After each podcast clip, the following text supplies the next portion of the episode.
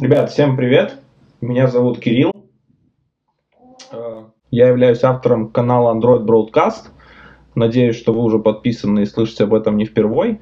Совсем недавно я смог пообщаться с Димой Лукьяненко. Э, Дима, его называют белым хакером. Он занимается тем, что ищет баги в различных Android-приложениях, репортит о них. В основном, конечно, это баги в популярных приложениях, таких как Andro- э, приложения от Гугла, Facebook э, и прочие многомиллионные приложения от больших компаний, от компаний поменьше. Мы записали с ним подкаст, но, к сожалению, у меня вышли небольшие косяки, так как это мой совсем первый начинающий опыт. Э, мы записались в публичном месте, немножко вначале у меня вышла проблема с записью, в связи с чем мне пришлось ее подрезать. Я приношу свои извинения, я запомнил это, это будет хорошим уроком для меня, в чем была проблема, и в будущем буду такое не допускать, и когда будут новые гости, будут новые интересные темы, все будет классно. Ну а теперь давайте слушать. Получается, ты уже занимаешься поиском уязвимости порядка трех лет. И как бы все равно еще есть что искать. Да, вот каждый раз вот э, я, когда отправляю уязвимость, раньше так говорил себе, ну все, вот, наверное, все, больше ничего не найду, вот как, ну, что дальше делать, но они постоянно почему-то находятся. Бывают э, такие варианты, что вроде уязвимость исправили, а ее исправили как-то криво. А бывает ее исправили, а потом через год она возникает опять. Вот, например, в Фейсбуке одну уязвимость исправили, мне написали, все исправлено. Хорошо, проверяю, говорю, нет, не исправлено. Ну ладно, типа еще один отчет отправляешь, тебе еще платят деньги, они исправили.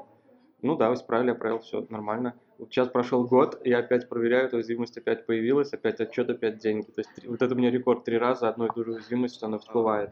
Вот э, года два назад я вообще не ощущал конкуренции по андроиду, то есть э, я практически не боялся, что я отправлю отчет и получу там дубликат. Но если дубликат, то значит кто-то первее тебя уже такую проблему отрепортил и тебе уже не заплатит.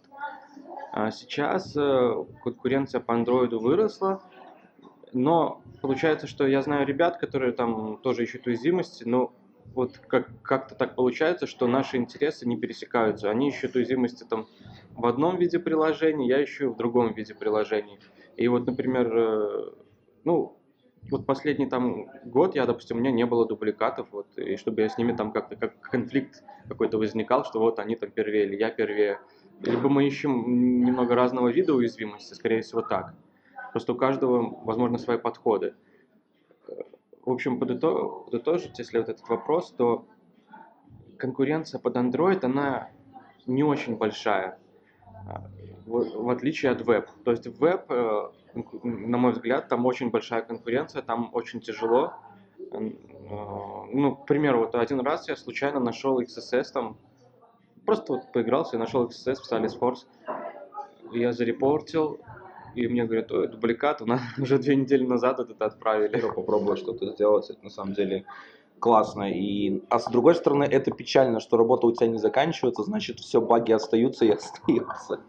А, нет, на самом деле, вот я каждый раз, э, вот кажется, что вот все уже. Вот сейчас, допустим, я тоже что-то пытаюсь находить так потихоньку, ну что-то вот сейчас, последний раз я в Telegram зарепортил, ну такую небольшую уязвимость. Но опять же, там некоторые уязвимости возникают из-за того, что исправляют другие уязвимости, но исправляют не совсем корректно. Но мне вот последние виды уязвимости нравятся, они там, например, на уже там на race кондишенах, к примеру, то есть там надо ну, с виду вроде код должен работать, а если ты его там выполняешь мультипоточно, или там пытаешься вызывать мультипоточно, дергать эти методы, то там может возникать такие конфликтные ситуации, что ты обходишь проверки. Э, но это очень круто, потому что там на Java, вот, на C++, вот, допустим, код есть тоже вот библиотеки на C++, там вот тяжело. Ну, просто у меня опыт C++ слабенький, но я думаю, там тоже очень много уязвимостей. И вот хотел бы еще разделить э, виды уязвимости. То есть можно искать уязвимости как на самом, которые возникают из-за Java кода, либо те, которые в нативных библиотеках. Вот мне кажется, что в нативных библиотеках конкуренция еще меньше, но там порог, порог хождения просто выше, потому что декомпилировать эти библиотеки, там получается еще гораздо более сложный код, ну, на мой взгляд чем тот, который получается при декомпиляции в псевдо-Java код. И тот код сложнее понимать, там человек должен иметь хороший опыт в C++ и тому подобное. А за такие штуки платят больше, вот за сишку, если, например, идешь баги? Я знаю, что сейчас Facebook ввел бонусы за нахождение багов в этих нативных библиотеках. Ну, то есть там, на самом деле, меня таких уязвимостей в нативных библиотеках, возможно, была одна, но она была просто, которая вела к crash у. Но за нее дали 500 долларов, но это просто потому, что был crash, его нельзя было эксплуатировать. Но там бывают разного вида crash а. Например, э, есть crash, который, если вы можете продемонстрировать, что этот crash э, при crash е вы можете контролировать указатели, то есть как-то там меняются указатели памяти. То есть теоретически это как бы как, э, ну, если это дальше как-то развивать, то это может привести к выполнению кода, когда вы можете контролировать адреса. Э, то за такое, я думаю, там может тысяч десять Facebook может отвалить. Но это мое предположение. У меня таких уязвимостей не было. Но тут факт остается фактом. Вам достаточно найти сам только crash. Вам не надо распутывать это и делать полноценный proof of concept, который сделает выполнение кода. Потому что если вы это сделаете, мне кажется, вам тогда может не совсем выгодно даже это продавать Фейсбуку, а продать там этому Зеродиуму, который он там обещает за WhatsApp, там, по-моему, порядка миллиона долларов, то ли что. То есть, ну, если вы так сможете делать, допустим, у меня, ну, это реально очень сложно, мне так кажется. Хотя я видел ребят, вот там, молодых, допустим, с Эстонии, там парень, он полгода сидел, там, чуть ли не школьник, он сидел полгода там, пиксельбук изучал, там нашел цепочку то ли там 6 или 7 уязвимостей в цепочке и сделал удаленный рут. То есть открываешь Chrome, браузер, все, у тебя рутованный пиксельбук, елки-палки. Ну, он получил от Гугла там порядка 100 тысяч долларов. Okay. Давай тогда переключаться ближе к основной теме, которая интересна, наверное, разработчикам прикладным это про безопасность, обеспечение безопасности своих приложений. Смотри, тему разрабатываем под Android, э, и, естественно, сама операционная система тоже должна обеспечивать какую-то безопасность нам, э, как и разработчикам, то есть что-то думать за нас, плюс делать, обеспечивать какую-то безопасность пользователей от, раз, от разработчиков, которые могут быть недобросовестны, либо, например, вот как многие разработчики, которые сами допускают оплошности. Mm-hmm. Android каждый год выпускают новую версию, говорят нам, что она становится безопаснее, что становится лучше, и каждый месяц приходят Э, багфиксы и security патчи. Mm-hmm. И на самом деле вот эта эволюция операционной системы, ты ее замечаешь э, во время своей работы, что действительно какие-то моменты закрываются, что-то становится безопаснее и лучше. И действительно Android 10, например, стало лучше, чем Android 5 или там Android 9. Ну, безусловно, Android 10, конечно, с точки зрения безопасности стал лучше, чем Android 5. Я вот э, хотел высказать не свою мысль, а мысль Э, можно сказать, китайских коллег. Я был на одном мероприятии, и вот там выступали ребята из Китая. И там мероприятие было немного посвящено вот э, Android-системе. И вот э, они сказали, что типа вот сейчас вот стало так тяжело находить вот эти баги, но они ищут то есть, если я ищу это больше там в Java коде, а они ищут на более низком уровне, то есть такого класса баги, как там удаленное выполнение кода и тому подобное. То есть, когда э, в нативных библиотеках. Так вот, они сказали, сейчас так тяжело находить баги, что вот мы решили, типа, Android платит так мало, мы решили, что, возможно, мы будем сейчас вот искать, но мы не обещаем, что будем вам репортить, типа, мы, может быть, будем, типа, репортить там на, ну, мне, как мне показалось, нашему правительству там нас заинтересованы, либо там другим компаниям, ну, может быть, и вам, когда, если э, будут соответствующие прайсы. Ну, хотя Android после этого, вот сейчас недавно, они повысили цены за уязвимости. Сейчас очень, по-моему, вкусные цены. То есть, по-моему, там 1 миллион долларов. Да, до 1 миллиона долларов, да. Ну, или, например, там 100 тысяч долларов за то, что ты сможешь, как я понял, разблокировать телефон. Э, а за регулярные уязвимости, как мне показалось, то есть, допустим, у меня класс уязвимости в андроиде, в самом системе, они уровня, когда мое приложение может там получить доступ э, к каким-то данным, например, медиапровайдера. Например, там ошибка в медиапровайдере, там гонка потоков, и там можно прочитать данные медиапровайдера. По идее, у тебя просто нет пермишена, но ты можешь. И вот за такого класса уязвимости Android платит где-то 2500 долларов. С точки зрения улучшения, я считаю, да, то есть э, оно все улучшается. Я, может, не совсем соглашусь, может быть, китайским людям им сложнее находить их класса ошибок. Что касается моего класса ошибок, то, мне кажется, там еще много работы, потому что там очень большой пласт кода, там, например, я изучал, э, как запускаются Activity, и нашел тоже там одну мелкую, ну, на мой взгляд, это уязвимость, Хотя со взгляда андроида, скорее всего, это типа улучшение, а на мой взгляд, это уязвимость, потому что она ну, я ее успешно там могу эксплуатировать, получать тоже доступ к некоторым данным. И, ну, она пока в процессе фиксинга, то есть... Я Нельзя еще... рассказать? Ну, грубо говоря, там проблема в том, что вот когда ты делаешь э, Grant Permission флаги, выставляешь, это для, выставля... для того, чтобы система э, выдала пермишины для контент-провайдера. И проблема в том, что иногда, например, вы хотите отфильтровать и удалить эти флаги. Ну, то есть выставить в ноль. Ну, например, там надо перезапустить интент, вы там от кого-то получили, либо вы специально выставили в ноль, чтобы кто-то там не подсунул вам какой-то другой контент-провайдер. Но фишка в том, что там при определенных условиях Android может выставить флаги сам, то есть выставить Grant Permission флаги.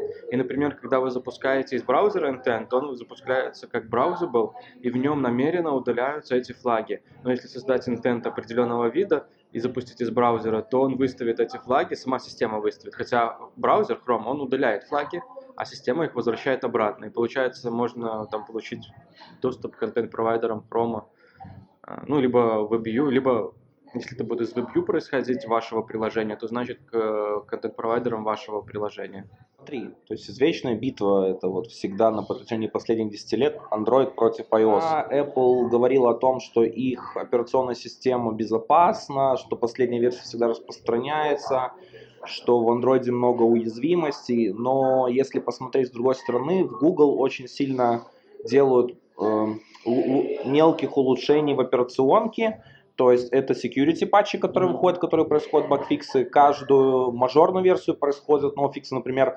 последняя э, мажорная версия Android, Android 10, mm-hmm. она была направлена на то, чтобы обеспечить безопасность, приватность данных, э, сделать все как можно лучше. То есть именно направлена на безопасность людей то есть на безопасность пользователей, то есть там много-много чего нам ограничилось. И на самом деле вот стоит ли актуальным все это еще вопрос э, Android, iOS, что лучше, что более безопасно, количество там, что уязвимости, которые есть в Android, или, например, это еще может очень разниться от вендора к вендору, потому что Android, мы знаем, очень сильно кастомизируется вендорами, и я думаю, вендоры тоже как и разработчики прикладного ПО, также допускают какие-то ошибки и что-то делают, делают нехорошо и тоже могут даже то, что фиксится раньше, исправлять. Потому что было уже много историй на то, что любители проверяли, что содержат патчи, которые выпускаются там сторонними вендорами, там Lenovo, Samsung и прочие.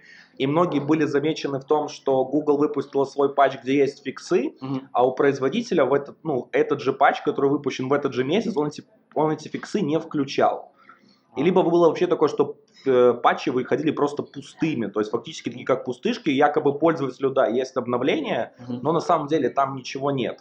Э, мелкие вендоры вообще не выпускают этих патчей, и они на это ну, забивают, потому что им невыгодно, их телефоны выходят по очень низким ценам, mm-hmm. и эта поддержка там двухлетняя, которую Google требует типа обеспечивать, они не могут обеспечить ее, потому что тогда их телефоны будут уходить либо в большой минус, либо будут цены расти. И вот тут, да, вопрос, конечно, типа, Apple все еще может хвалиться своей мега безопасностью по сравнению с Android, или уже на самом деле они равны, а может даже Android и лучше? Доказательства, вот можно посмотреть цены, которые выдает э, Zerodium, это такая непонятная какая-то стартап, который выкупает уязвимости у исследователей. Если посмотреть, сколько они платят за получение полного контроля над Android, они выплачивают до 2,5 миллионов долларов – а вот за iOS они платят за точно такой вид уязвимости до 2 миллионов. То я слышал, то ли читал где-то, что сейчас количество iOS уязвимостей, их, э, их очень много. И поэтому их очень много ну, в, в тех кругах, кто их там приобретает. И поэтому э, Android ценится, уязвимости сейчас вроде ценится как больше чисто по личному опыту, на мой взгляд, iOS лучше защищена. То есть мне, допустим, спокойнее там iOS какие-то приложения запускать, потому что то, как по рынку вроде, то Android э, уязвимости стоит уже э, вроде как дороже. А у Apple есть какая-то программа тоже по выплату за нахождение уязвимостей? А, да, что-то у них такое есть, но а, когда я начинал, у них, по-моему, такой программы не было. И, может быть, было там только за спасибо и тому подобное. Это раз. А второе, я, может, пару раз уже имел пару подходов попытаться найти какие-то уязвимости в iOS-приложениях, и у меня ничего не получалось. И я подумал, что лучше фокусироваться на том, на чем лучше разбираешься. И поэтому вот я вот фокусируюсь только на андроиде, Конечно, хотелось бы, чтобы Android был безопаснее. Может, он безопаснее, у него открытый код, то есть люди все могут увидеть, что там как работает. Ну, частично открытый код, то есть, ну, Google сервисов и все подобное, это закрытый код, но именно самой платформы все видят, что как. А в iOS там закрытая Вопрос. Ты сейчас э, сказал хорошую вещь, что Google, да, она open source, можно посмотреть ее исходники, лучше проанализировать, понять, какие там могут быть проблемы, и, соответственно, зарепортить о них лучше. Возможно, даже самому закатить фикс, попробовать с волос, что практически, мне кажется, нереальным, если ты не из Google. А, но Google сервис это часть, которая закрытая. Вот ты в ней копался вообще на поиск багов, насколько она забагована, тоже насколько она имеет уязвимости. Фреймворк, который отдельно еще устанавливается, э, тоже смотрел, то есть там был, тоже есть уязвимость. Ну, последнюю я отправлял, или это была моя единственная в том году, э, там и получилась она достаточно серьезная, то есть можно было запускать, э, э, стартовать сервисы, ну, имеется в виду сервисы как компоненты, от, э, с привилегиями Google сервисов. Ну, то есть тут как бы звучит так, как два слова, но разные понятия. То есть имеется в виду а, компоненту сервис можно было запускать от, с привилегиями Google сервисов. Как минимум я продемонстрировал, что можно было удалять юзерские аккаунты. То, скорее всего, если там, допустим, телефон там как-то привязан к аккаунту, то мое приложение могло этот аккаунт удалить. Это я продемонстрировал. Ну, в теории там, наверное, можно было и аккаунт тоже стырить, то есть получить доступ. По крайней мере, Google заплатил за эту уязвимость 7,5 тысяч долларов, и она относится к классу, когда мое приложение может получить доступ э, к аккаунту Google. Либо что-то связанное с таким классом уязвимости. А, но я не скажу, что оно сильно забаговано. То есть сейчас э, все тяжелее и тяжелее что-то находить, то есть надо придумывать какие-то новые изощрения, э, как-то так. Но доверяй, но проверяй. То есть я имею в виду, что видишь какой-то интересный компонент, можно посмотреть код. А, потому что вот, э, ну это мы будем чуть позже про это говорить, ну, например, есть такие прикольные уязвимости, когда вот ты пишешь там классный какой-нибудь код, как максимально универсальный, например, ты делаешь бродкаст ресивер и наследуешься от другого бродкаст ресивера, который более универсальный, и потом объявляешь, у тебя там, допустим, три бродкаст ресивера наследуются от одного, и ты объявляешь один как публичный, а два других как закрытых а код у них там какой-то общий от наследуемого. И, и можно забыть момент, что если у тебя один публичный, то ты все равно можно, если ты неправильно фильтруешь там данные в коде, тогда эти данные могут перейти в тот наследуемый broadcast ресивер, он там что-нибудь интересненькое выполнит, то, что нежелательно было. Ну, такая проблема была там в Google Hangouts, то есть у них там был broadcast ресивер, который наследовался от какого-то общего, более, который выполнял кучу разных команд. А, а тот, который был публичный, он не фильтровал, он ресив, что он получал, он все получал и пересылал туда своему родителю. Э, сервисах, том, что с ним пользователем, они вообще насколько быстро фиксят вот такие баги, которые там критично связаны с э, пользовательскими данными или там с уязвимостью по безопасности, которые влияют очень сильно. Я так понимаю, у них, скорее всего, точно, когда ты репортишь какие-то баги, ну и цену, соответственно, они платят такую же, выставляя их по приоритетам каким-то. То есть у них там, ну, наверное, однозначно есть какие-то приоритеты. И вот насколько быстро происходит багфикс, раскатка вот этих фиксов, mm-hmm. то есть они как вот с этим оперируют. Потому что со стороны пользователя, например, когда я понимаю, что у меня в Google сервисах есть такая дыра, что, ну, удалить еще, ладно, я что-то смогу восстановить как-то аккаунт, если его удалят.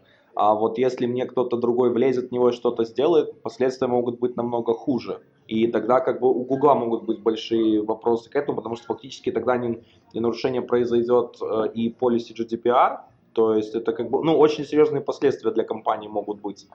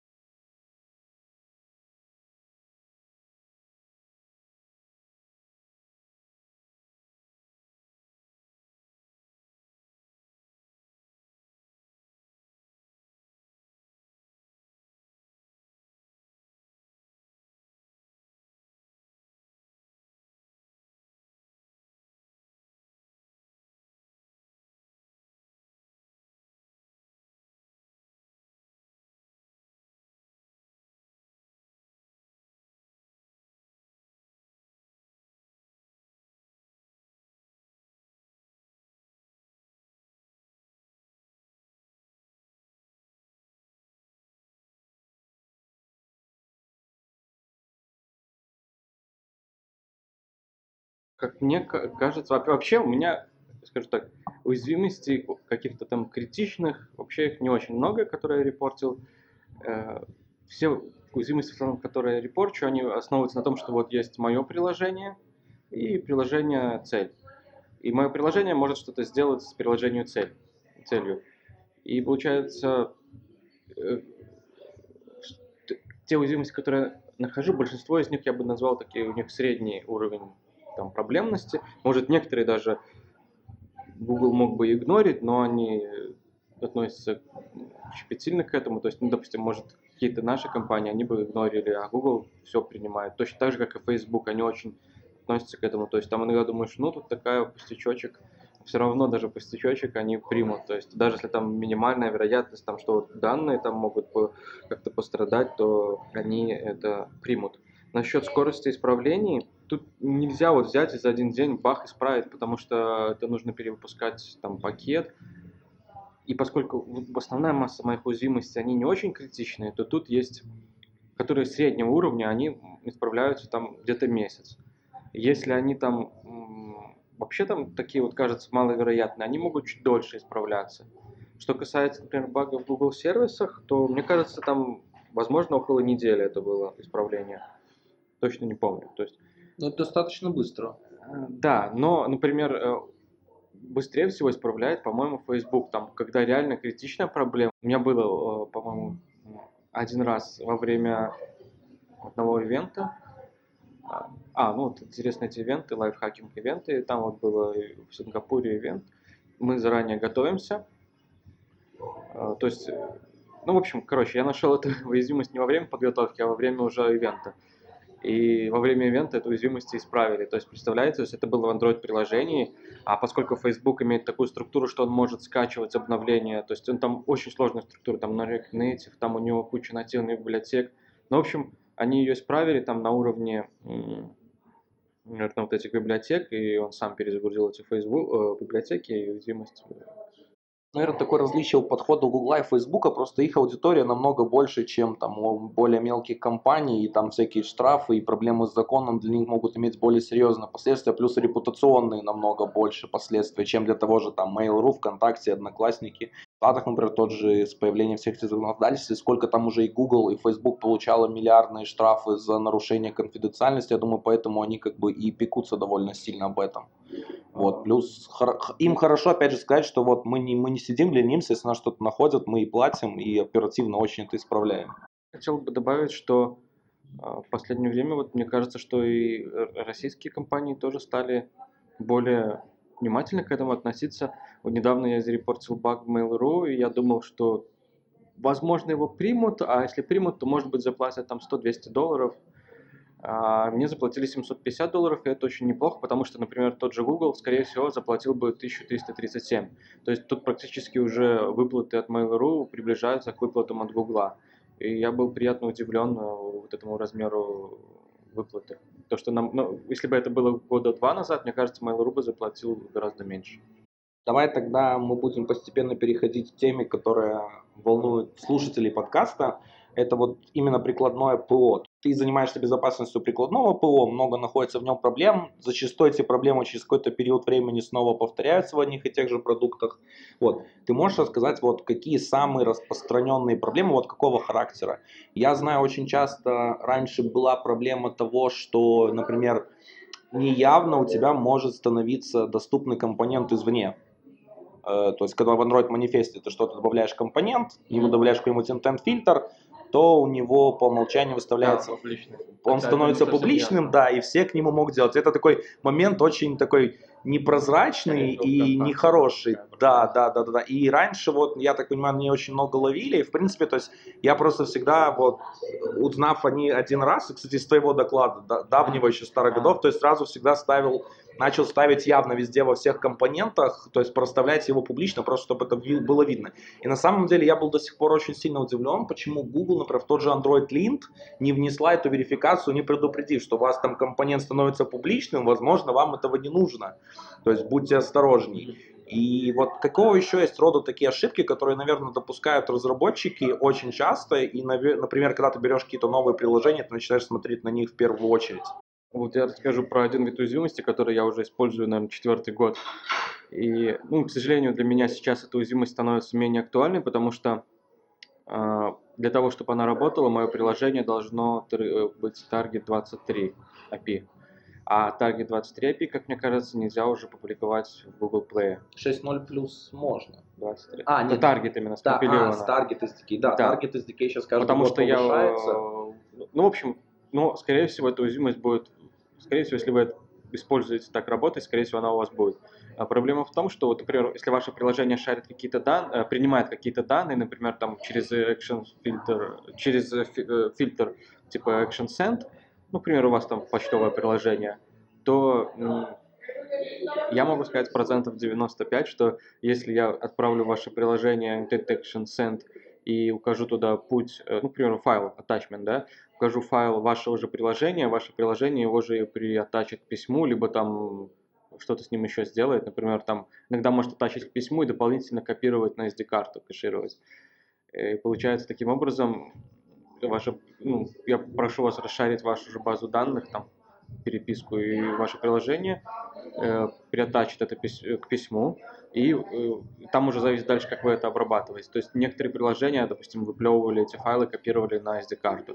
Вот. Такая проблема была в Facebook, в мессенджере в 2016 году тоже просишь, оно приотачивает, плюс копирует на SD-карту.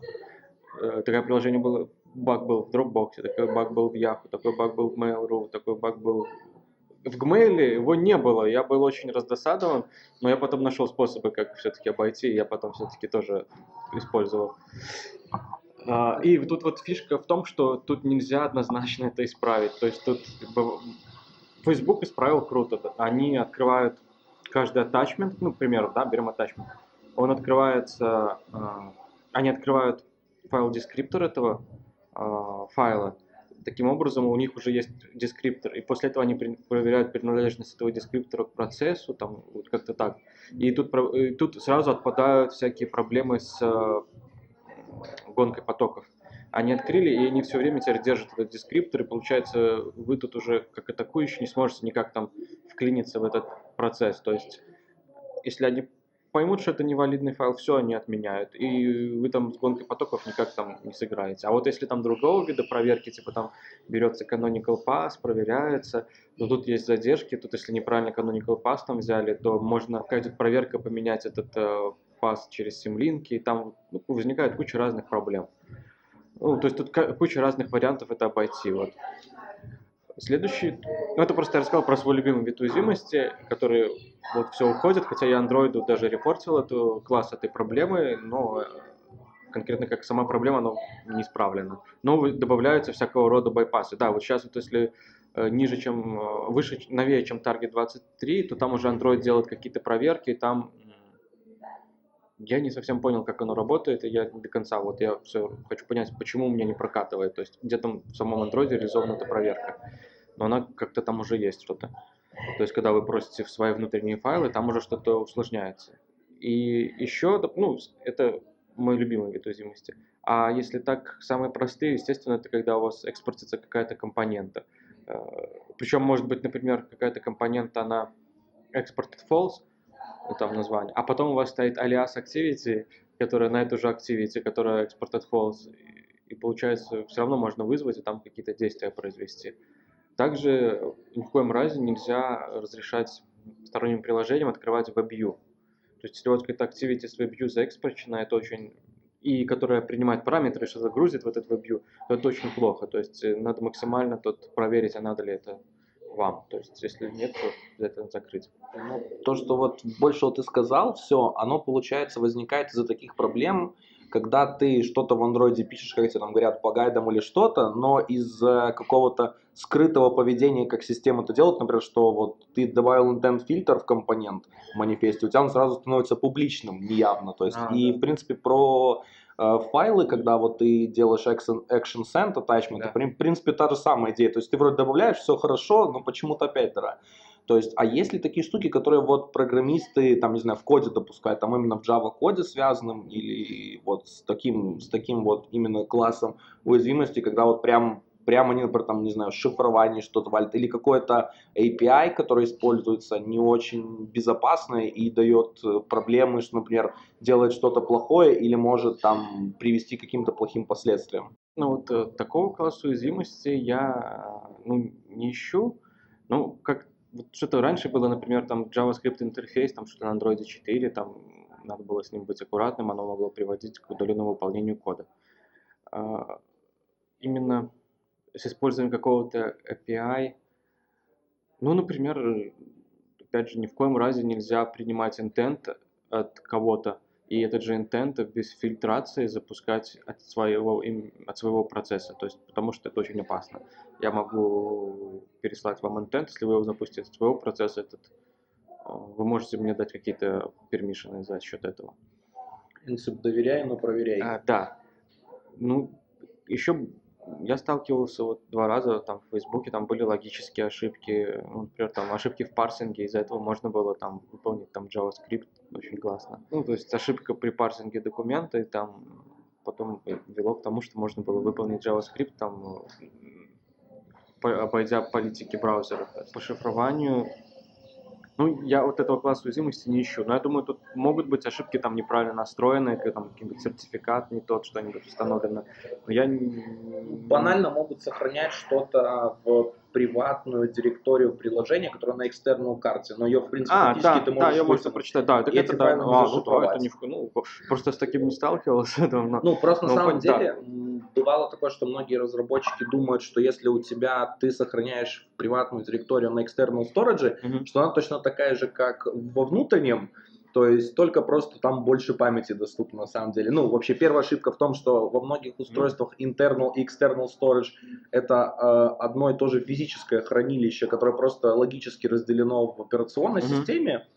А с другой стороны, то есть разработчики не, дум, ну, не думают о том, что external storage, он в принципе доступен любому файловому менеджеру, или если вы телефон шнурком подключите к компу, вы полностью все там можете отыскать. И вот на самом деле раньше была такая проблема, что игры некоторые, когда загружали свои большие файлы с графикой и прочим, mm-hmm. их там можно было легко подменить, их так хакали, то есть просто mm-hmm. подменяли файлы на external storage. Uh-huh. Но потом э, разработчики игр стали умнее и стали их там верифицировать по хэш-кодам, uh-huh. то есть какие-то мета-инфу включать специальную прочим, что фактически это не подсунется. Потом Google вообще дала OBB файлы, которые более секьюрно еще позволяют все это делать и фактически закрыли эту брешь тоже. Но вот раньше такое было. Но я думаю, что вот файловое хранилище, это, наверное, да, большая уязвимость, но Scope Storage, который был в Android 10 э, отложен, то есть он не был отменен, он был отложен именно, и уже даже на последнем Android Dev Summit очень активно говорили, что, ребят, вам пора готовиться, потому mm-hmm. что это точно будет в Android 11, mm-hmm. уже включено для всех, и вам нужно будет мигрироваться. У вас там дали еще один год дополнительно, mm-hmm. чтобы это отложить, но как бы получается э, осень 2021 все должны будут уже перейти на эту систему, потому что Target SDK в Google Play повысится. Mm-hmm. Вот. И это на самом деле, я думаю, тоже хороший шаг, потому что это запретит приложениям касаться той информации, которую они не должны, и унифицирует доступ к общим файлам через системные провайдеры и позволит опять же им детектить. Думаю, тоже опять же у тебя количество уязвимостей, которые будет на новых версиях операционки, сократится. В данном а... случае, наоборот, надеюсь, что может быть в самой операционке оно сократится, но в приложениях, я надеюсь, оно увеличится. И а... Scope Storage будет забагованный. Да. А, и вот тут э, хочется отметить, что вот в iOS, по-моему, такого ничего нету. То есть там вот все гораздо строже. То есть там э, с этими сторожами там все очень Ну, у них, в принципе, закрытая, операцион... Э, закрытая файловая система в операционной, но они уже, вот последняя версия, они уже сделали, у них появилось приложение файлы, ты можешь сохранять что-то на диск, прямо как в браузере лазить через это. То есть они, сейчас получается на самом деле на рынке мобильных операционных систем очень интересная тенденция. Если изначально были такие как два полюса абсолютно противоположных, полностью открытый Android и полностью закрытый iOS то они, наверное, сейчас все ближе и ближе сходятся где-то на середине, потому что iOS больше открывается и добавляет новых каких-то фичей, которые они изначально говорили, что нет, нельзя. А Android понимает, что как бы дав слишком большую волю разработчикам, они сделали самую эпическую ошибку, потому что да. разработчики это те люди, которые как бы, о, я могу что-то сделать, типа не напрягаясь, я так и сделаю. Но они поняли, что как бы нет, разработчики это те люди, которые, э, если не будет никаких законов, правил строгих, которых они должны придерживаться, будет полная анархия. И вот они сейчас где-то сходятся так на середине, iOS больше открывается, Android все больше закрывается. И это показывает, что опять же одни и те же принципы начинают больше действоваться, и в принципе операционки начинают сходиться в каких-то частях очень-очень похожим образом. И на самом деле а, открытие iOS идет на пользу, потому что открывает ему новые возможности, а закрытие Android как раз-то тоже идет ему на пользу, потому что безопасность сейчас становится все более более важным пунктом. Э, банально, если посмотреть вот сейчас, если посмотреть даже на весь мир, то есть появление GDPR, которое очень сильно а, изменило отношение к безопасности, mm-hmm. к хранению данных на устройстве, к шарингу всему этому. А, Google Play Protect, который тоже очень активно Google пиарит и говорит, то есть Google, например, поменяла политику ревью приложений своих, то есть они стали уже делать а, больше мануального ревью, увеличили время на паблишинг, то есть раньше это было до суток, mm-hmm. то теперь до трех. Также очень сильно был сделан упор на безопасность последней версии Android. И это опять же показывает, что тенденция это ну, очень развивается и идет. И в принципе вот то, что последние годы происходит, это как-то влияет на качество, без, на качество приложений и уровень безопасности в них. Вот э, хотел еще подчеркнуть, ты упомянул Google Play Protect, и, допустим, есть еще на HackerOne программа Google Play Services э, Security Reward программ, Э, и получается, допустим, вы уже сейчас можете искать уязвимости в приложениях, где больше 100 миллионов установок, и даже если разработчик этого приложения пошлет вас там куда-то там на три буквы, например, и скажет, я не буду это исправлять, даже если это так будет, либо лучше, ну, либо он согласится, да, вот я исправлю, он исправит, либо там отправит вас куда-то, вы все равно имеете шанс э, получить деньги за эту уязвимость, отправив ее вот в эту Google Play Services Reward Program. То есть э, тут два варианта. Либо когда разработчик принял эту ошибку, он ее исправил, и тогда вы отправляете Google Play Services, и они вам платят еще там сверху деньги. Если раз... ну, разработчик, может, скорее всего, вам и не заплатит, потому что, может, у него нет программы а, по безопасности. И второй вариант, если разработчик, если это приложение очень популярное, разработчик не беспокоится о безопасности, то Uh, прочитав правила вот этой вот Google Play Services Reward Program, там у них написано, что делать в такой ситуации, когда разработчик игнорирует вас, вы считаете там уязвимость достаточно серьезная, то там можно ее отправить там, в специальный пул э, отчетов, и там смотрят уже сотрудники HackerOne, по-моему, и если он будет валидный, то все равно, Google все равно вам заплатит. И причем э, выплаты, э, вот что интересно, год назад средняя выплата там, например, была 1000 долларов за отчет, ну, такой ну, за нормальную уязвимость, то год назад они взяли, повысили до 3000, это вот какое-то сумасшествие, то есть там сейчас реально они привлекли очень много людей, много людей туда репортят в эту программу, и там, ну, это прям деньги из воздуха. Например, там Dropbox, там, ну, какую-то у меня там совсем ерундовую уязвимость принял, э, кое-как там принял, заплатил 200 долларов, я отправил в Google Play, получил 3000. То есть ты фактически дважды получил за одну уязвимость. Да, и это очень э, круто. Вот, э, ну, что-то похожее у меня происходит с приложениями Google, которые э, вышли из э, Android проекта. Например, там Gmail, он базируется на e-mail. И, скорее всего, если я нашел проблему в Gmail, то, скорее всего, она будет еще в e-mail. И я обычно отправляю Gmail, они исправляют, потом я отправляю в Android. Но проблема в Android, что они, ну, Android проекте, что у меня уязвимости не очень серьезные, и они могут исправляться там, год. Но если ты хочешь, чтобы за нее заплатили, то лучше ну, нужно ждать. Вот у меня там висит пару штук уже годик, и я жду, когда исправят. Но они исправляют платят. Угу.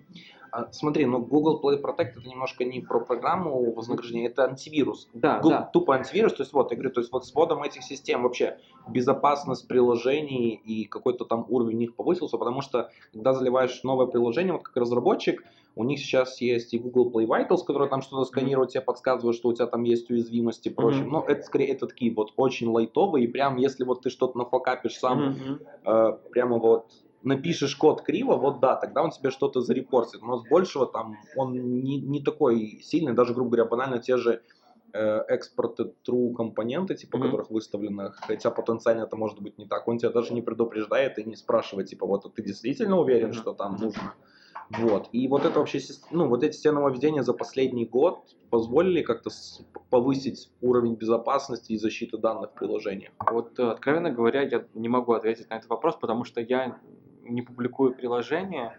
А, ну, со стороны раз. даже как вот как ты ищешь уязвимости. А, я, а просто я ищу уязвимости в основном только в Google и Facebook приложениях, и у них достаточно сильные, мне кажется, команды, которые это ревьюют код, чтобы не допускать эти ошибки. Но хочу отметить, вот эта Google Play Security Rewards Program, которую я упоминал, она же не просто так собирает эти отчеты. Эти отчеты собираются для того, чтобы улучшать автоматизированную систему, которая ищет эти уязвимости.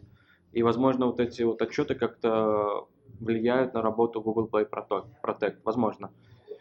Конкретно, если искать, говорить об уязвимости в Google и Facebook, то да, с каждым разом сложнее, особенно в Facebook вообще очень сложно. Вот. А я не могу сказать о других приложениях, то что я... Ну, не, ну кон- конкретно вот, которые, допустим, я иногда беру приложение, да, там на беглый, кажется, вот взял на беглый взгляд, там сейчас что-нибудь найдешь, а, а нет, там ну, каких-то глупых ошибок там не находится. Ну, к примеру, там, чтобы было заэкспечено какая-нибудь бродкаст ресивер там, и в него можно было данные слать. Но это конкретно тех приложений, которые меня интересуют. Ну, например, там приложение Line. Line это такой мессенджер, или бы там какой-нибудь китайский там текстовый редактор скачиваешь, на первый взгляд все отлично. Вот на первый взгляд. А с китайцами вообще, то есть, ну, китайцы же Google Play особо не паблишат, потому что они на свой закрытый рынок, Google сервисов у них нет. У них есть там какие-то свои программы по вот по оплате вот этих всех багов и по поиску, или они там сами у себя закрыты все? Ну, у китайцев есть программы по выплатам за уязвимости, и где-то года три назад я даже отправил одну уязвимость, э, по-моему, в UC браузер, но э, там было не денежная выплата, а выплата, по-моему, купоном на AliExpress, там, по-моему, что-то типа такое. Ну, это не очень удобно было. Ну хорошо, что не Сейчас... местный продуктовый магазин. Не, ну сейчас они, мне кажется, тоже что-то платят, но у меня был неприятный опыт э, с текстовым редактором одним китайским, вроде я им отправил уязвимость, они ее как-то игнорят, игнорируют, хотя у моих э, коллег они вроде принимают уязвимость, а именно мою почему-то нет, и я на них ну, я решил, ну, не буду я с ними работать, и так хватает, куда можно, где можно искать уязвимости. Хорошо, смотри, мы поговорили про безопасность, что да, есть дыры, есть такие очень часто распространенные штуки. Э, и, в принципе, очень важный вопрос стоит, как вот даже банально, когда ты разрабатываешь приложение, какие самые основные шаги ты должен принять. То есть для меня, например, всегда это были, то есть первое, что я понимаю, если приложение у меня уходит в продакшн, я использую ProGuard, чтобы фустировать код и оптимизировать его. Uh-huh. Плюс немножко его настраиваю хитро, чтобы он у меня весь код сложил там в один пакет, переименовал их там имена, то есть особым образом. Я, кстати, нашел, вот были очень хорошие гайды, я их тоже прикреплю ссылочку на них от Facebook, они показали, какие можно использовать разные прикольные словари. И они показали один словарь, вот он очень веселый и на самом деле вот прям шикарнейшая штука. Фишка в том, что там весь словарь он состоит из ключевых слов Java. И фишка в том, что ключевые слова Java ты не можешь использовать как имена переменных классов и прочим, потому что на уровне Java mm-hmm. это ну, ключевые слова, все, то есть не будет компилиться код.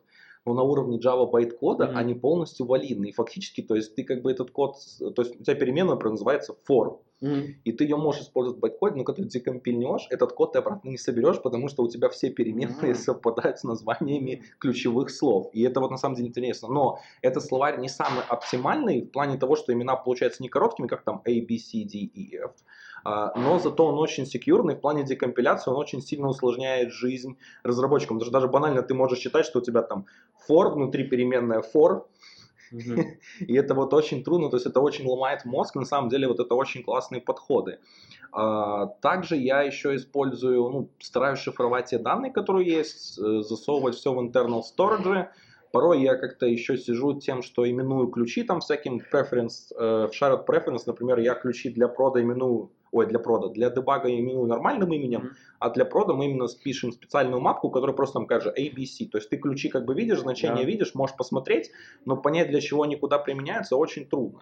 Вот. Сейчас еще Google работает над тем, что делает библиотеку э, Secure, то есть или крипто, я не помню, как mm-hmm. называется. Вот там тоже, опять же, появятся зашифрованные файлы, э, зашифрованные shared preferences, что опять же упростит разработчикам всю эту интеграцию. Причем все это будет храниться через Keystore системный. Uh, вот. Uh, есть, появился там fingerprint, uh, авторизация по биометрическим, то есть по лицу, прочим. И вообще вот эти вот штуки, которые ты вставляешь, да, они так понятны, прочим. Но что можно сделать еще такое, именно на что обращать внимание, на что следить, чтобы сделать приложение, вот избежать основных проблем, чтобы когда его возьмется, например, кто-то анализировать, э, не начали тебе репорты сразу о таких детских болячках.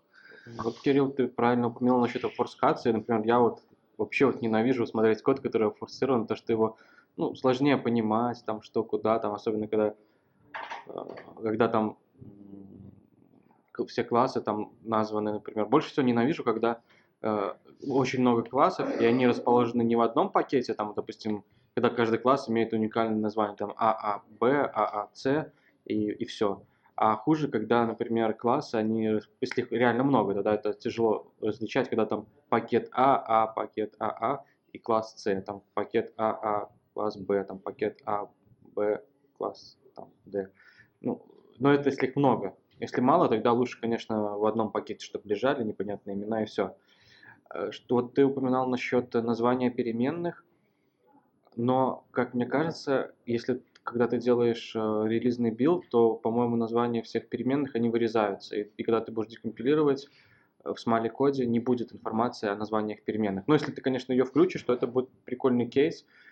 Но мне кажется, вот эти Там нет метаинформации. Да, нет мета... чтобы Просто да, многие поэтому... оставляют их, это то есть чтобы когда плохо. у тебя происходят крэши в Crashlytics, ты мог понять, да. что прощать. Если ты это не оставляешь, ага. у тебя просто придет непонятно что, и ты даже сам не сможешь понять, где у тебя крэшнулся. Поэтому О. даже Crashlytics говорит, типа, что ты там должен э, презервить вот эти вот а. метаданные в байткоде по ага. именам, по линиям, чтобы потом банально, когда тебе чтобы ты это мог посмотреть, как это происходит по словарям. А, прикольно. А если ты этого не делаешь, то, впрочем, да, он там присваивает, он по умолчанию Java компилятор присваивает рандомные имена для параметров, угу. это проблема, потому что, например, в Kotlin это проблема, потому что тот же есть вот room, в котором ты можешь в SQL запросах ссылаться на имена переменных, но фишка mm. в том, что компилятор их, э, то есть у тебя нормальное имя, какой-нибудь там э, username, а он тебе просто его делает там параметр 1, всегда там параметр 2, параметр 3. И это была проблема, и такой как бы, и там нужно специальный флаг проставлять Java компиляторе, но это сделано с целью оптимизации. Но как раз то, то есть там есть эти пути, и грубо говоря, если ты хочешь нормально видеть аналитику крэшей, тебе нужно оставлять эти метаданные. Но ты как бы, если тебе пофиг, ты можешь забить на крэш-литику, ты как бы в себе очень уверен, что у тебя ничего не упадет или пойдешь по пути боли с крэшами, то э, ты можешь эти данные удалить, да, и у тебя еще более секьюрно станет код, и даже, и даже его декомпилировав, то есть ты не увидишь ничего нормального. Ну, просто прикольно, я, допустим, давно не сталкивался, чтобы у меня были вот эти метаданные, ну, на приложение Гугла или Фейсбука, то есть я там давно не видел нормальные названия переменных. То есть там всегда они как обфорсированные. Нет, они обфорсированные, да, но то есть их можно вообще, то есть вообще там затирать по полной и делать все намного хитрее. То есть там, ну это Java bytecode такие низкие оптимизации, ну говорю, то есть тогда ты при крэшах, прочем, не получишь никакой нормальной инфы. А по-моему, вот когда я когда-то раньше работал, там, когда ты обфорсируешься, создается мапка обфорскации, потом ты можешь эту мапку загрузить. да, да, да, да, но у тебя все, то есть у тебя получается какие-то новые имена для всех переменных, классов, пакетов, они меняют то, что на новой в коде, и просто мапка это создается, чтобы потом, ну, грубо говоря, это мапа соответствия, то есть оригинальное да, да, имя ну, вот, э, но разве не решает эту проблему с крэшами? То есть, когда крэш непонятно чего, вот ты загрузил мапка. Ну, ты опять же, то есть ты можешь затереть метаинформацию, которая позволит тебе восстановить это, потому что э, там бывает, э, оно может имена еще пробовать восстановить, но uh-huh. там могут быть потеряться номера строк и прочим, а вот эта мапка, uh-huh. она немножко привязана ко всему этому тоже, и там вот этот uh-huh. процесс восстановления. И фактически, если у тебя даже вся эта инфа есть, но ты не оставил определенную мета-инфу, у тебя может все это потеряться. То есть, например, ты оставляешь ссылки там на, на строки в оригинальном коде. Mm-hmm. То есть у тебя что-то крэшит, например, там внутри метода. Mm-hmm. То есть он же название метода знает, но mm-hmm. в какой строке, в какой строке оригинального кода он тебе не может сказать, потому что если ты мета-инфа затерлась, mm-hmm. все. То есть на самом деле там можно поделать, прям вообще позатирать все, mm-hmm. но тогда это будет очень жестоко. У меня вот так было, что на одном приложении до меня разработчики это затерли, у нас были крэши, что мы в них вообще ничего понять не могли. То есть мы вроде как uh-huh. что-то деобфусцировать, причем он мог только часть uh-huh. сопоставить, а остальное было вообще непонятно, и мы сидели такие, вот, господи, что там за крэш произошел. Вот, кстати, если про крэши говорить, хотел еще упомянуть такой кейс. Я таких еще не находил проблем, но если у вас что-то крэшится, то будьте осторожны а, с теми данными, которые вы отправляете при крэше.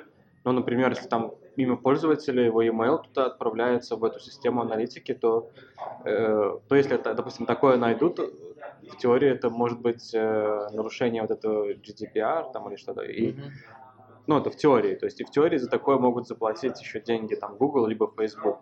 Ну, например, если... Э, ну, это скорее относится больше к веб-приложениям Facebook, но они, если вы докажете, что веб-приложения Facebook там шлют данные там в аналитику куда-то, э, пользовательские данные, там, то, то это может быть как расценено как какая-то проблемка, и они могут за это заплатить. Я думаю, такое может даже выгоднее Евросоюзу продать, чтобы они Facebook засудили. Ну, либо там используйте там Facebook, там, ну, может, а, или ваше, ваше приложение может использовать, к примеру, авторизацию через Facebook, SDK, и оно может там иметь, ну, как бы данные об аккаунте Facebook, если она будет слать эти данные потом куда-то еще в аналитику, то это очень плохо. А, так а вот, что помимо вот опускации и а, защиты да. кода можно еще применить? То есть вот, ну, мы поняли, что нужно в манифесте лучше явным образом проставлять exported, если у тебя есть intent фильтры. Вот, что еще можно посмотреть? А, так, еще... Ну, Вообще вот лучше банально ты в первый момент начинаешь копать. Вот. Не, ну всегда, конечно, ты смотришь с Android манифеста, начинаешь, смотришь, какие там компоненты, интересные названия, экспортируемые там. Но э, чтобы еще такое посоветовать, ну, это надо, кстати, хорошо Android манифестом надо быть очень внимательным, потому что э, раньше Android манифест у нас был только один, и ты как бы все видел, что в нем есть, и если что-то добавлял какие-то библиотеки, тебе нужно было руками туда все это добавить. Да. А с Android 3, наверное, добавили систему, что манифест мержит, то есть у вас появился, форм... у нас появился а, формат AAR, который со всех библиотек тебе мержит манифест, и фактически какая-то нехорошая библиотека, плохо прописанная, да, может да. тебе что-то закинуть, и поэтому надо смотреть, обращать внимание всегда именно на мержит манифест, потому что даже когда вы в Android Studio смотрите э, манифест, то есть вы видите только манифест текущий, то есть если вы хотите посмотреть финальный, там прям внизу есть табики для переключения там current манифест, merged манифест, и вот вы можете полностью увидеть все. Ну, вот еще, допустим, ну, не стоит э, добавлять в билды релизные там какую-то лишнюю информацию. Ну, например, там информацию там про тестовые сервера, либо посмотреть, что у вас там файлы никакие там не включены в билд какие-то. Ну, например, там может быть билд, э, вот прикольно.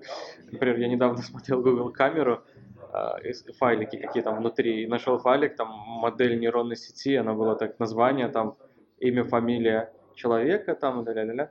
И что прикольно, это была имя, фамилия сотрудника и Matter, который был куплен Google, то есть моего бывшего коллеги. То есть, ну, прикольно, вот ты открыл Google камеру, исходники, эти смотришь, скомпилировал там файлик, фамилия человека, который занимается нейронками, с которым ты когда-то еще работал. Может, это дань уважения человека. Ну, может. Но я а вообще хотел сказать, что вот все равно смотреть, какие файлы, потому что там могут быть, могут забыть какие-то инстру... файлы с инструкциями, например, как там делать сборку, либо там инструкции, там, как залить. Ну, эта информация ну, лучше ее не включать э, в релизные билды. То есть иногда просто может лежать в этом же директории, там, ну, когда собирают, оно все включает. С этим надо быть тоже внимательным.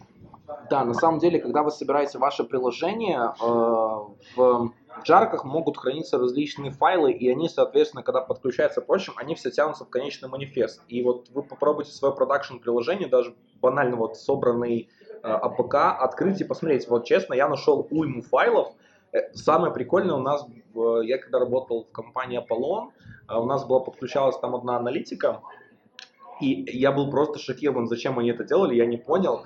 Они клали в конечную APK шку Java сырцы свои.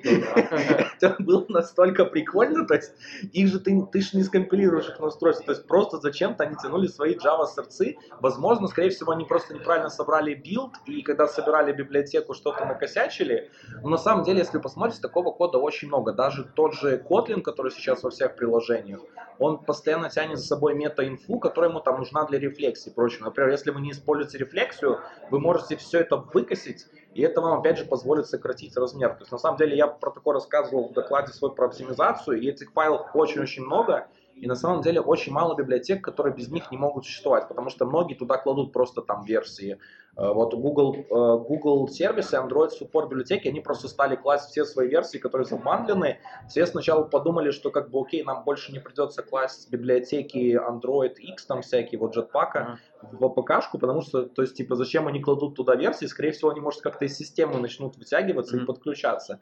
Но нет, это что-то просто в рамках сборки не очень понятное, вот, системы нет, кстати, на самом деле все очень много думают и по этому поводу. Еще хотел добавить, вот, можете писать там вот на Kotlin, RxJava использовать, не знаю, можно ли там в Kotlin, и просто вот эти всякие штуки, они очень потом усложняют анализ кода, то есть там особенно, по-моему, Dagger, если я не ошибаюсь, то когда вот компоненты э, инициализируются неявно, да, ну, когда вот, по-моему, приложение класса, и в нем, да, и там что-то, когда вот эти интерфейсы в куче, и когда к этим интерфейсам потом объекты присваиваются, и когда статически анализируешь код, это очень тяжело найти соответствие, что к чему, и когда вот э, происходит инициализация на этапе запуска приложения, то есть когда ты статистически, статически анализируешь код, то тяжело понять, что к чему, то есть э, вот эти вот фишки вот мне тяжело вот разбираться.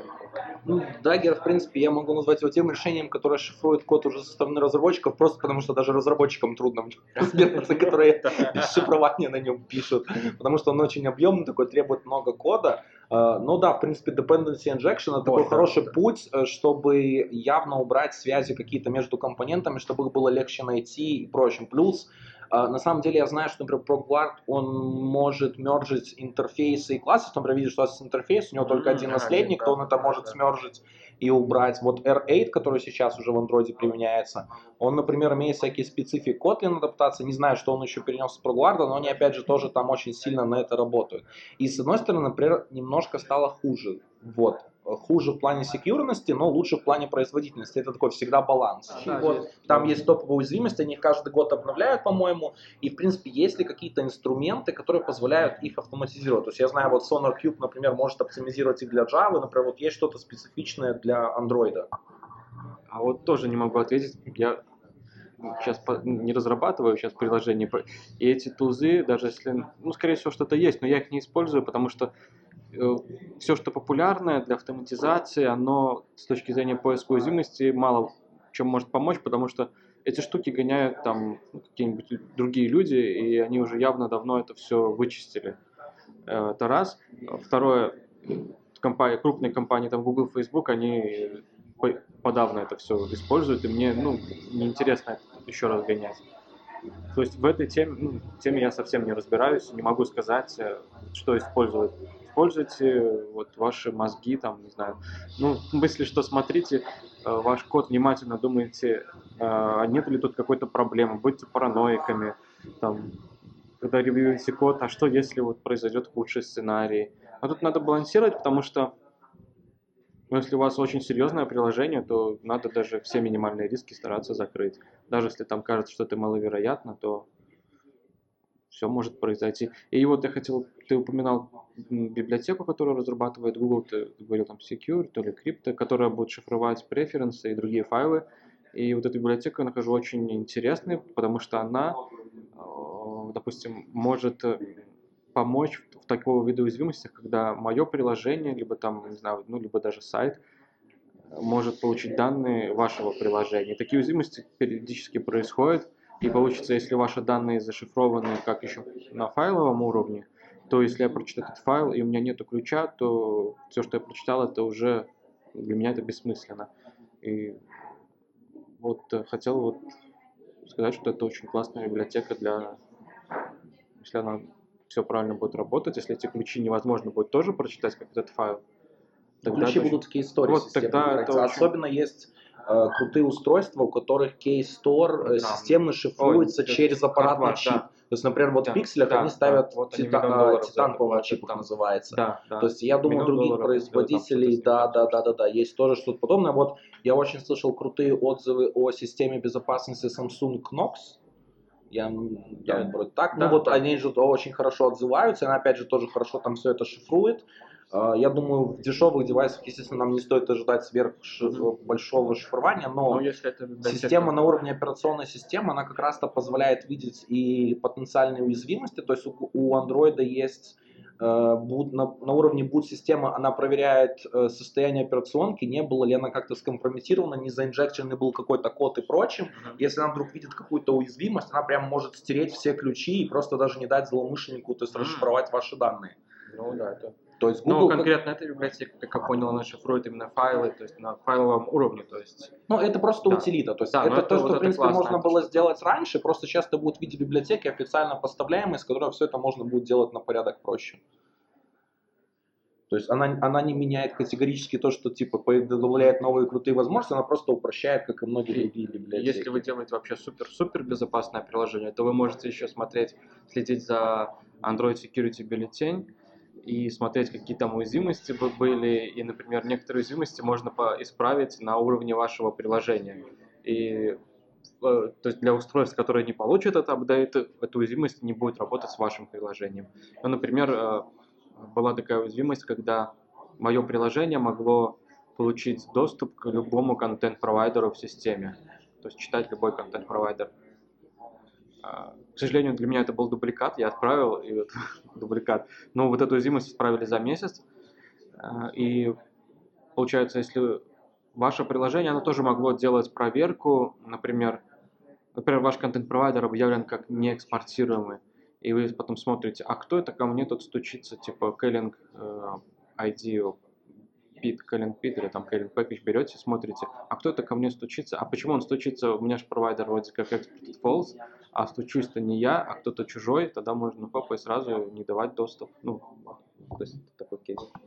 Хорошо, смотри, какой еще важный вопрос сейчас стоит в мобильном мире. То есть, в принципе, Android, iOS разработка, многие приложения начинают уже быть очень похожими. По крайней мере, с бизнес-стороны фактически это реализация одной и той же логики. То есть обычно только отличается там UI, анимации какие-то интеграции с операционной системой, которые возможны в плане ее э, каких-то уникальных фичей. Вот.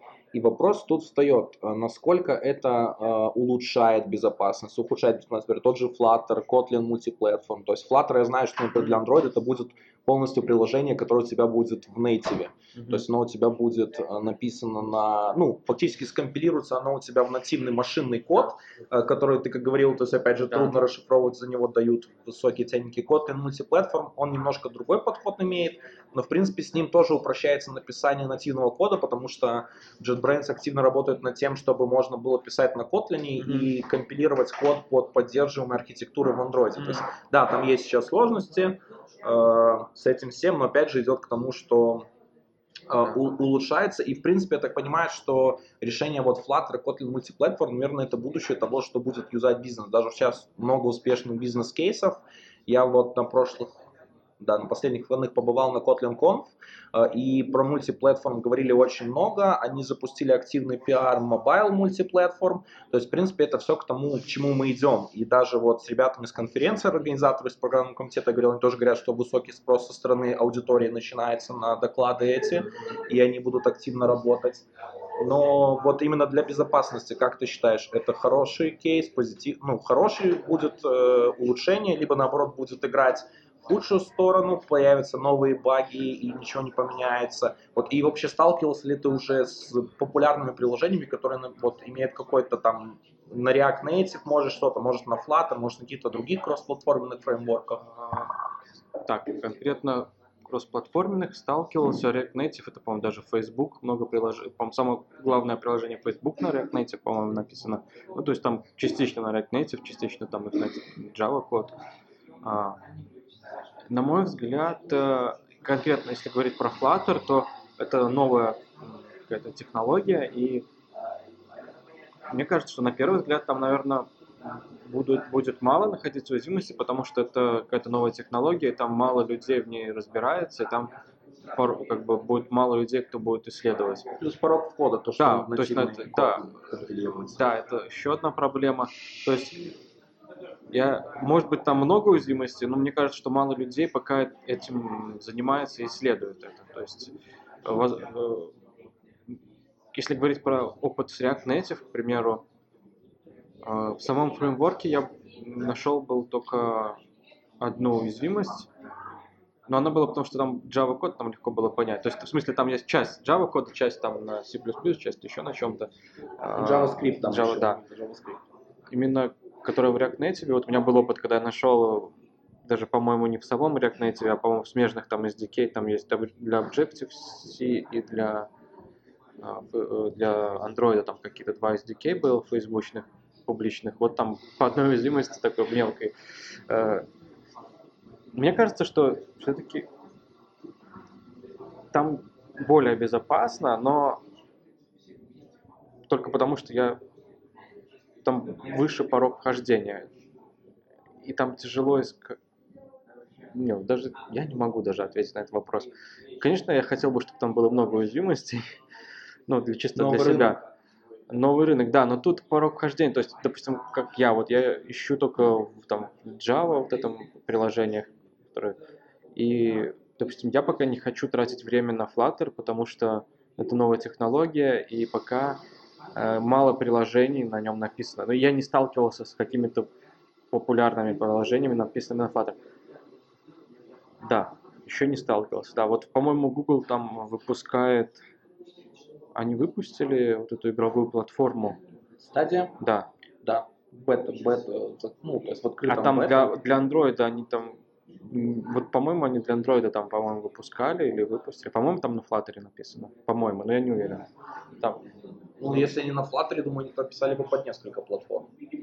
То есть Flutter а, ну, может, я ошибаюсь. И там очень нативное все, там фактически, то есть стриминг, я думаю, там все написано на низкоуровневом что-то mm. графических движках, чтобы обеспечить э, как можно меньшую задержку. Ну вот конкретно Flutter мне вот все-таки тяжело говорить, отвечать на этот вопрос, но, допустим, если посмотреть, к примеру, вот есть фреймворк Electron, который позволяет писать э, приложения десктопные на JavaScript, и я в JavaScript слабо разбираюсь, но мой коллега из Латвии, он в этом классно разбирается. И когда был один контекст, а, его тоже позвали, и он не знал, что мне делать, что делать, где искать уязвимости. Э, ну, потому что там вот именно, я не могу разглашать название компании, но я ему говорю, а вот ты посмотри, в этой компании есть некоторые приложения, типа десктопные, и там мало кто их смотрит. И он посмотрел, нашел там пару штук классных уязвимостей, и вот был счастлив. То есть э, это как тоже кроссплатформенное решение, этот электрон, и там есть уязвимости. То, скорее всего, на Flutter тоже они есть, но пока мало людей в этом разбирается. Может быть, есть смысл вот э, слушателям начать в этом разбираться, и пока там маленькая конкуренция, можно что-то найти гораздо быстрее. Ну, во Flutter, в принципе, сейчас маленькая конкуренция. Там и не так еще пока много разработчиков активных, но спрос растет, потому что Google очень активно взяли за развитие Flutter и Dart языка, на котором они пишут. То есть сейчас они уже делают, что Flutter для веба, Flutter для э, десктопа. То есть кому-то это уже доступно. И они на самом деле очень-очень огромными темпами идут. И это я думаю, рано или поздно эта ниша займется и, в принципе, будет активно. То есть Kotlin MPP, я думаю, тоже будет развиваться, но в силу того, что Kotlin мультиплатформ компилируется в нативный код платформы, который используется не там, для Android это будет Java, JVM байткод, для Kotlin, ой, для Kotlin, для iOS это будет native, то есть, в принципе, там останутся старые болячки, вопрос реализации компиляторов, как они будут код перегонять и что будет делать. То есть, ну, я думаю, многие кейсы, которыми пользовались в плане обеспечения безопасности и в плане э, и в плане того, что как защищать код, они останутся. То есть и те уязвимости, которые ты искал, тоже для тебя останутся. Так что по коду, код для мультиплатформ можешь не переживать. Вот. А, смотри, важный кейс, например, мы много говорили про то, что бакхантинг, да, то есть там, в принципе, не такая большая конкуренция в андроиде, прочим, то есть обеспечение безопасности, и самое основное вопрос встает, а, откуда можно вообще начать обучение, откуда можно смотреть на какие-то материалы, которыми ты можешь руководствоваться по обеспечению безопасности, Э, то есть, ну, как mm-hmm. вот и начать как бакхантер, или как э, с другой стороны человек, который хочет защищать от бакхантеров, или вообще, в принципе, обеспечивать более высокое качество защиты для своих продуктов. То есть, какие источники ты используешь лично, и чтобы обучаться, и чтобы следить за новостями. И вот, соответственно, что ты можешь порекомендовать людям, которые хотят откуда-то начать. А, ну, очень интересно, например, смотреть отчеты на HackerOne, которые были опубликованы. То есть иногда отчеты можно, если э, клиент и, и компания согласны, э, точнее, э, исследователь и компания, как куда отправлена уязвимость согласны, они иногда могут раскрыть этот отчет, и тогда вот интересно иногда читать такие отчеты. Потом интересно это смотреть, э, следить за Android Security бюллетенем, То есть, когда там публикуются уязвимости, ссылки на исправленный код. То есть, не всегда, конечно, понятно, что там как, но интересно там увидеть, там бывает иногда понятно, что была за уязвимость. Думаешь, ой, как-то я так не заметил. А, ну, интересно, там, допустим, иногда читать журнал «Хакер», там, вот. А, что касается А вообще, как активно вот э, пишут, например, там, не знаю, на медиуме статьи, связанные с чем-то, с безопасностью, или вот какие-то такие публичные блоги, где люди что-то пытаются учить? Потому что на самом деле документация на developerandroid.com не такая богатая в плане, там и рекомендации очень сводятся к тому, что вот используют зашифрованные коннекшены, э, там у нас есть network config, который позволяет вам защищаться от man in the middle, типа что шифруйте, прикрепляйте сертификаты. Ну и это, скажем, такие все рекомендации, которые лежат на поверхности, и сразу понятно, то есть, ну, разработчикам, которые там совсем не профаны, в принципе, я не думаю, что какой-то бэкенд разработчик сейчас тебе даст э, сервис, который у тебя HTTP, а не HTTPS. То есть, а вот что-то за рамками такого вот именно обучения можно ли найти? А, вот я еще бы очень посоветовал познакомиться с документом, который опубликован на HackerOne, Google Play Security Program, у них, вот если найти эту программу, Google Play Security Rewards Program, у них там ну, большое описание этой программы, там где-то в серединочке есть документ, PDF-ка, ссылка на нее. И в этой PDF-ке описаны практически все вот классные виды уязвимости, которые могут быть в вашем приложении. И я бы очень советовал знакомиться с этим. Ты таким не занимался, типа вот именно как консультировать какую-то компанию или проверять их продукт на, вот, на проблемы с безопасностью? Ну, у меня был опыт небольшой, то есть я улучшал SDK одной компании, внедрял какие-то дополнительные штуки э, для того, чтобы защитить эту технологию, точнее как защитить, чтобы увеличить время э, тех, кто будет ее взламывать, то есть когда ты добавляешь какие-то штучки, тогда те, кто решит ее там скопировать, либо там проанализировать, чтобы у них ушло на это просто больше времени, чтобы эта компания могла выиграть э, какой-то временной срок между тем, как ее технология будет там скопирована, либо проанализирована. То есть был небольшой опыт, но я не очень вот э, пока стремлюсь именно делать вот э, анализы такие по заказу, потому что поиск именно бакхантинг, он дает больше свободы. То есть я могу этим заниматься, когда хочу, и а у меня нет каких-то вот э, обременений.